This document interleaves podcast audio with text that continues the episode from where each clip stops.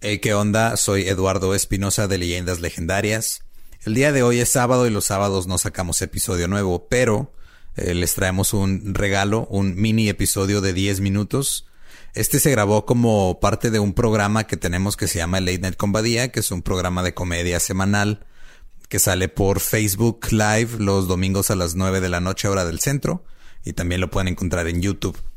Entonces, este mini episodio se grabó como parte de el Late Night para anunciar el podcast y se los dejamos aquí para que lo escuchen. Y el miércoles vamos a estrenar un episodio nuevo con un invitado de lujo, Manuna. Entonces, nos escuchamos el miércoles.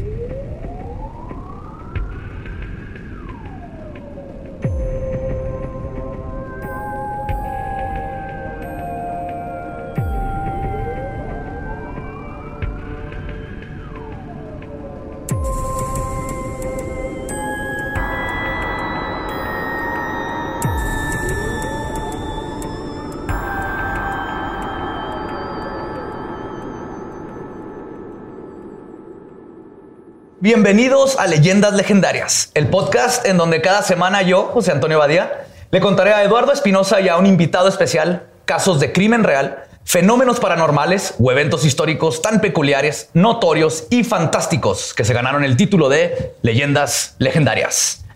Hoy les voy a contar de monstruos típicos mexicanos. Pero ¿te acuerdas que hay una parte en la que me explicas quién es el invitado? Ah, sí.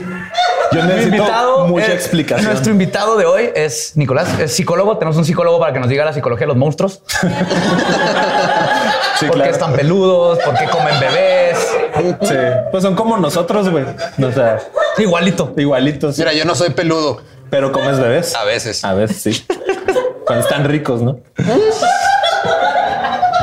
Pero ¿de, qué ¿de qué se trata la historia de hoy? güey? La historia de hoy es monstruos del folclore mexicano. 100% mexicano, son puros monstruos que están en la cultura y la mitología de México. Como Sergio Andrade. Haz de cuenta. Pero menos, menos tenebrosos. Menos tenebrosos. No tan. No tan hardcore. Empezando con el, el Alicante o Cincuate. Con C. No tiene amigos. ah, no tiene- es como Sí. Nicolás. No. Haz de cuenta. No te creas, Nicolás, sí te quiero. Sí. No como amigo, pero Como pareja, entonces. Lo siento, Tania. no, ella va a grabar. Esta criatura espectacular. ¿Qué hace el alicate? En la tradición popular se trata de una clase de serpiente un tanto extraña. Se dice que tiene el poder de hipnotizar a las mujeres embarazadas. Incluso coquetean con ellas con un silbido. Esta es la parte donde sería muy útil que alguno de los tres supiera, supiera chiflar. güey. Gracias. No, espérate, les coquetean con Yo el no silbido. estoy soltero, ¿eh? Les coquetean con el silbido para que se queden dormidas mientras amamantan a sus bebés. No entiendo Luego, la lógica. Algunos dicen que pueden introducirse por la vagina de la lactante o subir por su torso hasta morder uno de sus senos. Entonces insertan su cola en la boca del bebé para evitar que llore. Ah, o sea, son como niñeras. Son niñeras robaleche, Ok. básicamente. Esta criatura, muy lejos de ser imaginaria, es una especie real de víbora.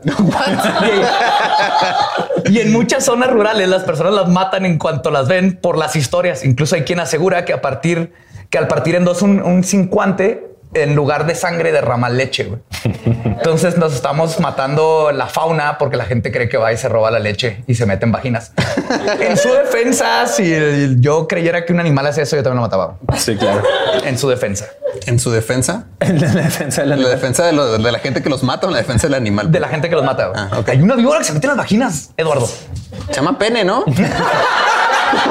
Esa es la víbora de un ojo. Ah, ok. Esta sí tiene dos ojos. Ahora vamos. Ahora vamos con la yusca. Que es la Es, yus. es la que se maquilla y hace videoblogs, ¿no? No, esa es Yuya. Esa es la yuya. Esa es la yuya. Esta está un poquito más relax. De hecho, niños, cuidado con la yuya. Pero en caso de que se encuentren la yusca, ahí les va. La leyenda cuenta que en su juventud era una bruja que se sacaba los ojos y los sustituía por las de un ave para poder ver mejor cuando volaba. No sé por qué nomás se transformaba en ave, no sé. No sé. Yo no escribo el folclore, yo nomás les cuento. Vestía como una mujer muy pobre y humilde y pedía diariamente limosna. Una versión de la historia dice que ocultaba sus ojos en unos trastes cerca del horno. ¿Por qué? Ese- espérate, ¿qué? Está muy sexista este pedo.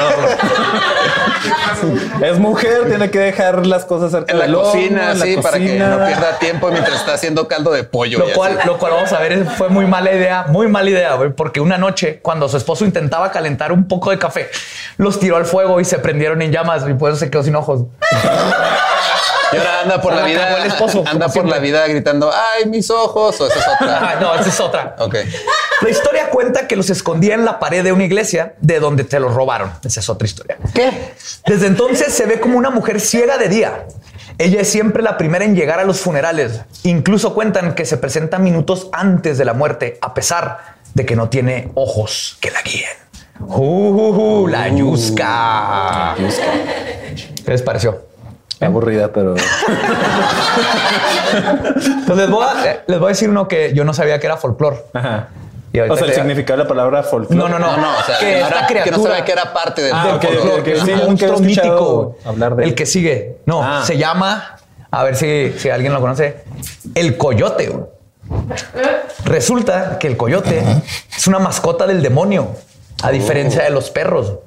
Además de robar y asesinar ganado, muy importante para satanizar su imagen frente a los narradores rurales. ganadores. Ajá. Cruce legales al otro lado. Sí.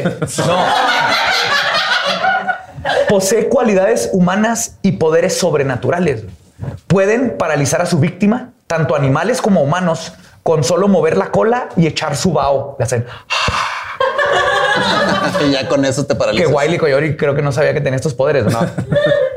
Pero come y destaza personas, a excepción de su cabeza. Pues se cree que como en la frente es donde dibujas la cruz del bautismo, no pueden acercarse a ella.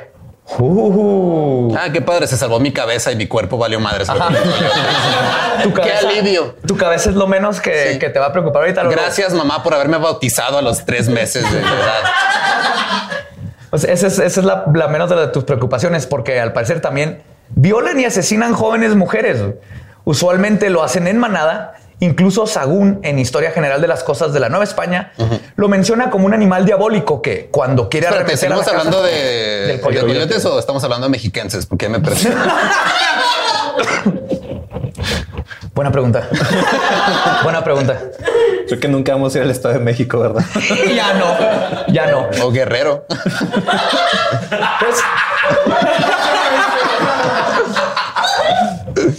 A nuestro antepenúltimo monstruo, A ver. que es la Yualtepustli. ¿Puedes repetir el nombre?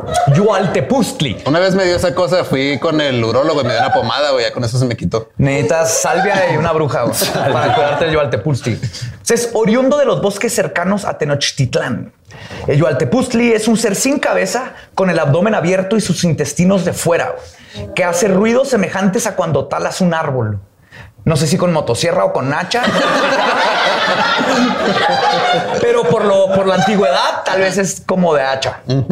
Si lo escuchas, puedes pedirle un favor, como riquezas, Y por favor, deja de hacerle como tala de árboles.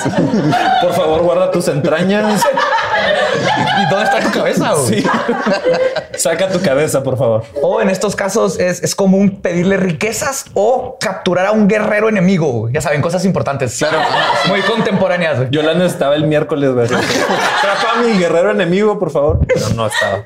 También obsequiaba espinas de maguey. Si eres muy valiente y de espíritu indómito, te daba hasta cuatro espinas. güey. Cuatro pero, espinas. Pero si eres cobarde, nada más te da una. Ok. Entonces es así como que gracias, señor Yatsu Pongiku, por mis cuatro espinas. No sé. Y la otra es que la gente solía robarle el corazón. Sí, porque lo trae de fuera, güey. Sí, güey, Ah, mira, un corazón. Y lo mejor es que se lo robas y si le caíste bien, no explican si le caíste bien o no, pero si le caíste bien, te deja cosas valiosas como plumas o algodón. Y si le caíste mal, te deja Para hacer carbón o un trapo. Sí. cojines, güey. Era, era hace mucho. La gente, yo creo, tener una almohada era un lujo. güey. Sí. Y Sí, pues, finalmente- llegaron con espejos y todo, valió madre, güey. Si tener cabeza era un lujo. De hecho, hay un pájaro bien chido azteca que tenía un espejo en la cabeza y lo usaban para verse porque no habían espejos. Pero ese es otro Con un pájaro. Sí.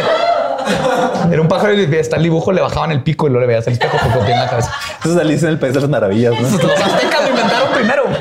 Y finalmente terminamos con el coco o el cojco. Con coja. Cojo. ¿Qué demonios es el coco? Nadie lo sabe. Nadie, güey. Pero hay muchas teorías al respecto. Lo único certero es que se trata de una equivalencia al ropavejero, el señor del costal y el boogeyman anglosajón. Un ente sin forma, malvado, que se lleva o come niños. Se trata- Agustín Carstens.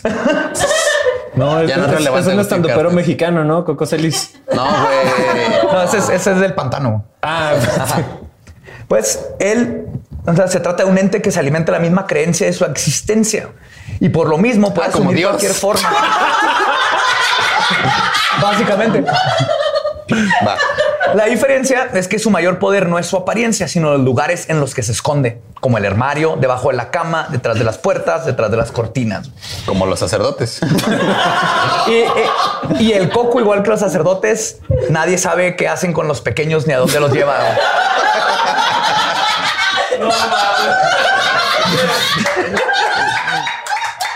esto fue Leyendas Legendarias.